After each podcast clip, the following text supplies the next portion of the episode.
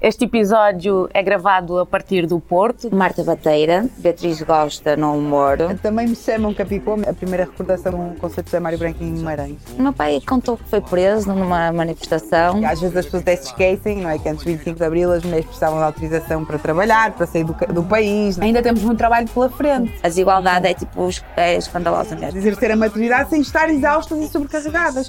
Que é um direito que todas as mulheres deviam ter. Abril Conversas Mil.